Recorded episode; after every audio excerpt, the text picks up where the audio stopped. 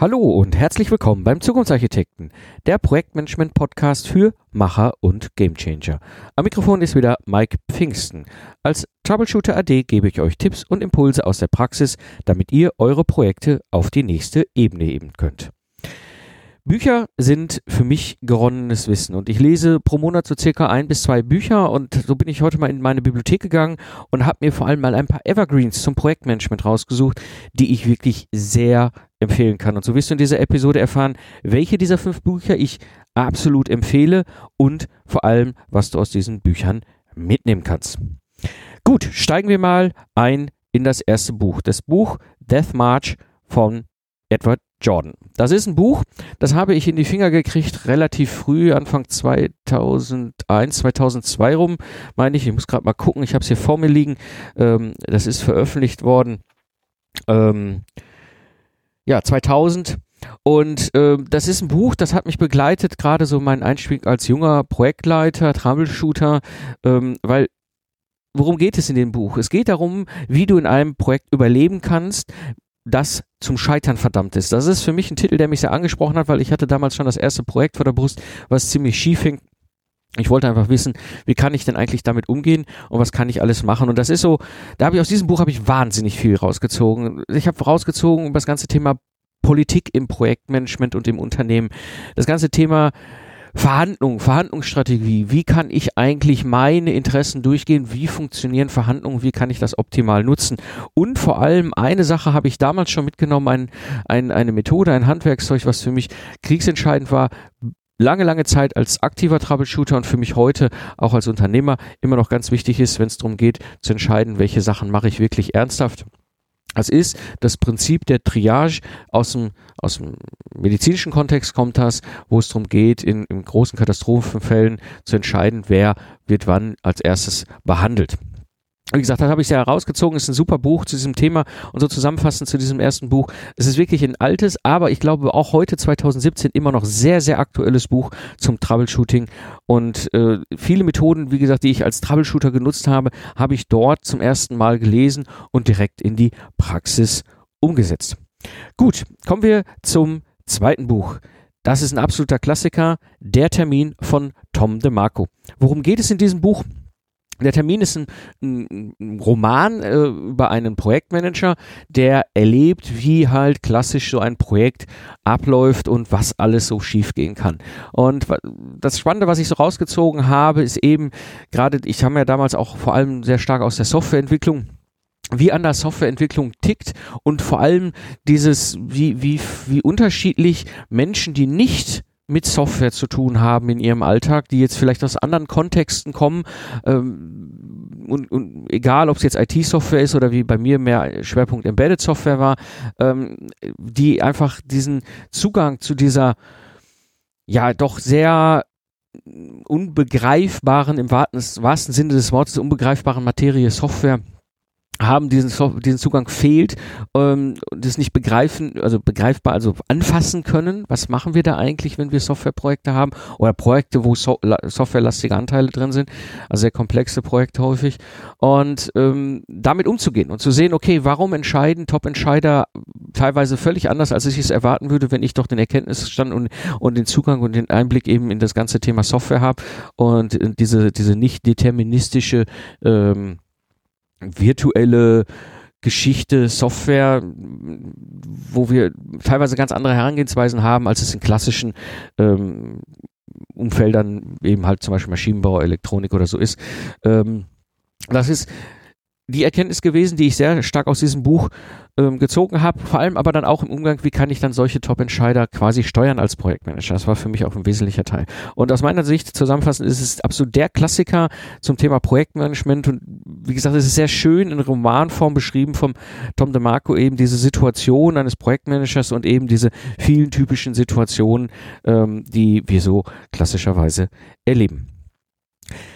Komme ich zum dritten Buch, Der schwarze Schwan von Nassim Nicholas Taleb. Worum geht es in diesem Buch? Nassim Nicholas Taleb ist ein philosophischer Forscher, also er ist ursprünglich Finanzmathematiker gewesen, hat an der Börse gearbeitet, ist dann in die Wissenschaft gegangen und ist heute im Grunde so eine Mischung, also ein Wissenschaftler und ein Philosophen, sehr, sehr spannende Kombination.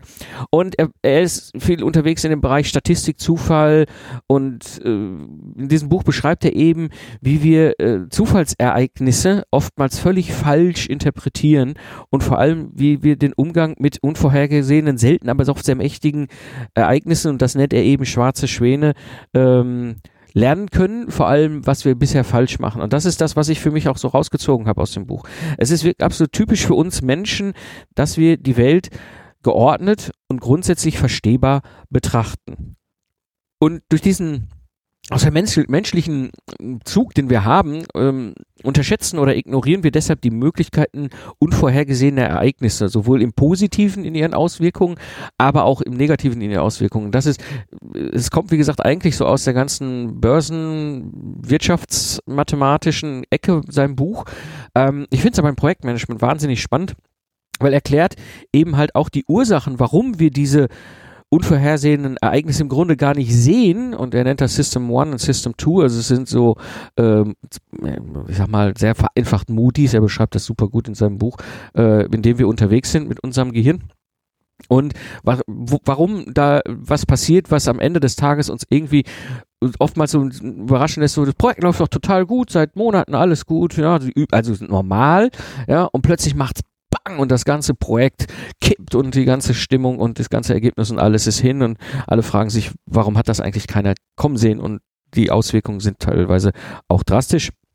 Und er gibt eben ähm, dann auch wunderbare Hilfestellungen, sein Denken dazu erweitern. Gerade dieser philosophische Ansatz von ihm finde ich sehr, sehr spannend. Ähm, doch da nochmal eine Möglichkeit zu finden, einen Zugang zu finden, eben zu dieser Welt, wie er es nennt, der, schwarze, der schwarzen Schwäne. Und ähm, Extremistan nennt er das ähm, und, und, und wie wir damit umgehen können, gerade im Projektmanagement, die wir dann doch sehr neu neue Dinge vorantreiben, ist äh, die Wahrscheinlichkeit hoch, dass wir früher oder später auch mal in unseren Projekten über einen schwarzen Schwan stolpern und die krassen Auswirkungen im Positiven oder im Negativen eben halt erleben. Und dann, wenn wir wissen, dass es das gibt und wie wir das frühzeitig erkennen können, können wir eine ganze Menge sehen. Das ist das, was ich rausgezogen habe. Und ähm, zusammenfassend zu diesem Buch, mh, hm, es ist am Anfang sehr, sehr zäh geschrieben. Also es ist so die, ist, ich sag mal grob gefühlt das erste Drittel. Da müsst ihr dich einfach durchkämpfen. Ja, muss dranbleiben an dem Buch. Äh, ich habe erst die englische Version gelesen. Ich lese gerne eigentlich die Bücher im Original in Englisch. Äh, hab in diesem Fall, äh, da es auch sehr von der fachlichen Sprache her extrem war und auch dieses erste Drittel so, so zäh war, habe ich es dann irgendwann mir nochmal gekauft in Deutsch habe mich trotzdem da ziemlich durchgekämpft, bis ich da war. Aber dann hat es sich absolut gelohnt. Und das ist etwas, was ich wirklich empfehlen kann. Bleibt da dran, lest dieses Buch weiter. Es ist super hilfreich, gerade in komplexen Projekten. Und etwas, was mir sehr gefallen hat, was mir natürlich als Naturwissenschaftler und Ingenieur, der ich ja nur auch bin, ähm, sehr entgegenkommt, ist eben diese, wie er es auch beschreibt, empirische Herangehensweise, um die Wahrscheinlichkeit eines äh, schwarzen Schwans deutlich zu reduzieren, beziehungsweise frühzeitig zu erkennen eben, wir, ich sag mal, in der Naturwissenschaft basiert ja vieles eben auf der Hypothese und der Falsifikation. Also wir versuchen unsere Hypothese zu zerschmettern, kaputt zu machen, falsifizieren, ja, also den Fehler zu finden, äh, ob die Hypothese von uns wirklich richtig ist. Und das hat mir wirklich sehr gut gefallen, weil es hat ähm, sowohl sehr wissenschaftliche wie aber auch sehr ähm, philosophische Anteile, aber eben halt auch viele Ansätze, die sich sehr gut auch in unsere Alltagspraxis im Projektmanagement übertragen lassen. Ja, und dann komme ich zum vierten Buch. Das ist Spielräume von Tom DeMarco. Geht es, worum geht es in diesem Buch? Es zeigt wirklich Ursachen auf, warum wir in Unternehmen oftmals dieses Gefühl haben, wir haben keine Zeit. Ja, wir haben keine Zeit, wir, alles ist super hektisch, wir haben keine Zeit zu Training, wir haben keine Zeit für, für Muße, ja, wir haben keine Zeit mal über die Dinge auf einer Metaebene nachzudenken. Es muss immer schnell, schnell, schnell und vor allem, was für eine gefährliche Entwicklung sich da gerade in Unternehmen Bahn bricht in der heutigen digitalen Zeit. Das Spannende ist, dieses Buch ist deutlich, deutlich älter als dieser ganze digitale Trend, den, den wir erleben. Und ich habe es auch hier gerade mal vor mir liegen. Ich gucke mal, das ist die Ausgabe von 2001, die ich damals gekauft und gelesen habe. Also ihr seht, das Buch ist mittlerweile Stand heute dann 16 Jahre alt. Also damals hat man mit Sicherheit noch nicht über das ganze Thema Digitalisierung und Industrie 4.0 in der Art und Weise nachgedacht und das, was daraus auch heute an Unternehmen an Konsequenzen passiert. Und trotzdem finde ich, ist dieses Buch absolut empfehlenswert, weil was habe ich daraus gezogen? gezogen. Wir sind oftmals in unseren Kontexten Geistesleister. Viel, was bei uns heute in unseren Unternehmen passiert, ist geistige Leistung, egal in welchem Umfang wir unterwegs sind. Wir sind keine Fließbandarbeiter, wo wir irgendwelche Schrauben irgendwo reindrehen. Vieles von dem, was wir tun, ist Denken, ist eigentlich die Kernaufgabe, weswegen wir da sind und was wir da im Unternehmen tun. Und vor allem gerade in diesem Kontext, dass Druck gar nichts bringt, sondern im Gegenteil äh, oftmals auch gerade extrinsischer Druck, also Druck von außen, sehr, sehr kontraproduktiv ist. Ich habe damals durch dieses Buch verstanden, warum die Tem äh, Teams, die ich dann übernommen habe, so völlig ausgelaugt waren, wenn sie über Wochen dort äh, an, den, an den, in den kritischen Projekten gearbeitet haben, Wochenende durchgearbeitet haben, die, die Pizzaschachteln sich stapelten in der Entwicklungsabteilung, ja, Feldböcken aufgestellt worden sind. Also diese völlig irre Situation. Und vor allem das Schöne, was, was für mich damals als junger Projektleiter interessant war, eben halt auch gerade, wie ich mich als Führungskraft äh, anders aufstellen kann, wie ich als Führungskraft, wie wir als Führungskraft vor allem damit anders umgehen und vorgehen können. Und es war für mich auch ein so ein wesentlicher Kristallisationspunkt eben in Einstieg in das Thema Leadership, dass ich ganz anders führe, als es eigentlich bisher für mich im, in meinem Kontext Projektmanagement und dem, was ich damals als junger Projektmanager im Vorfeld gelernt hatte, was Führung ist mache. Ist wirklich spannend, ist viel, viel, viel Inhalt und zusammenfassend. Ist ein exzellentes Buch, eben halt gerade auch im Übergang, äh, Umgang mit Stress und Burnout im Projektmanagement, was ja auch etwas ist, was ich auch in meiner langen, langen Karriere als Troubleshooter erlebt habe, dass ich plötzlich irgendwann in ein Projekt reinkam und gestern war der Kollege Projektmanager noch da und heute wurde mir mitgeteilt, dass er für die nächsten drei bis sechs Monate wegen einem Burnout nicht mehr verfügbar ist. Das ist mir nicht nur einmal passiert, das ist mir mehrmals passiert in verschiedenen Unternehmen, die, wo ich Projekte gerettet habe, wo du auch drüber nachdenkst, so ist das eigentlich alles wichtig und äh, wirklich richtig. Und es hat mir, glaube ich, auch ähm, einen wesentlichen Anpack gegeben als Troubleshooter, dass ich nicht selber in diese Burnout-Falle stolper, weil ich ja viel unterwegs war, viele verschiedene Projekte gerettet habe. Und ähm, das andere ist eben halt auch damit verbunden, wie Unternehmen dann auch flexibler gestaltet werden können. Wahnsinnig spannend, was wir nämlich dann eben halt auch als Führungskräfte dann, dann dort anders machen können. Oh, dann komme ich jetzt zum fünften Buch. Ähm, Wien wartet auf dich. Das ist ein Buch von Tom DeMarco und Tim Lister. Und äh, darum geht es äh, um eine Sache und das bringt im Grunde der amerikanische Titel noch viel besser auf den Punkt als der deutsche. Eben der amerikanische Titel ist Peopleware.